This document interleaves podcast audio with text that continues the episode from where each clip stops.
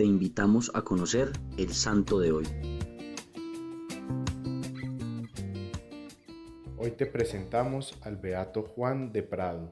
Nació en España, en Morgovejo, en el año de 1563. Era de familia noble y esto le dio la oportunidad de estudiar en Salamanca, lo cual era un lujo en su época. Pero estando allí, conoció a los franciscanos del convento de Rocamador en Badajoz y supo que esa era su vocación. Siendo ya sacerdote, vivió la vida como un verdadero franciscano, en la pobreza, en la penitencia, pero con la alegría del apostolado. Siendo un joven privilegiado en materia de educación, pudo además predicar con mucho éxito el Evangelio y participó de algunas discusiones teológicas relevantes. La más conocida, la que se tuvo sobre la Inmaculada Concepción. El Beato defendió la posición de que María había tenido esa gracia especial de Dios de haber sido concebida sin pecado original. Juan se ganó el respeto de su comunidad por vivir verdaderamente el carisma franciscano.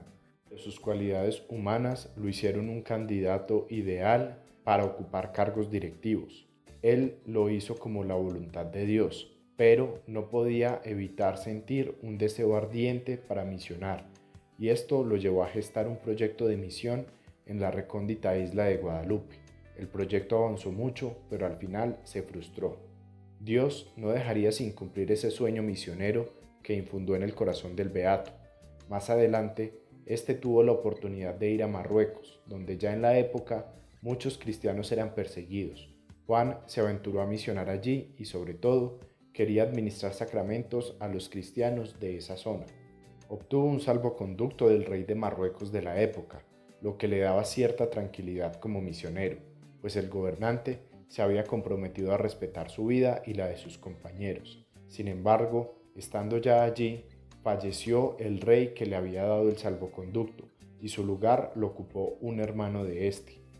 La postura del hermano respecto de los cristianos era mucho más intolerante.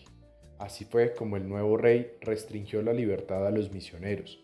A Juan lo azotó procurando que renegara de su fe, pero él seguía insistiendo con humildad en la doctrina cristiana, hasta que finalmente fue duramente golpeado y quemado vivo.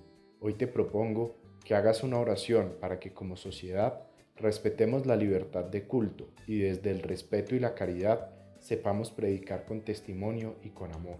Señor, que por la intercesión del Beato Juan de Prado consueles a los cristianos perseguidos por todo el mundo y a todo ser humano que sea víctima de discriminación y violencia por sus creencias.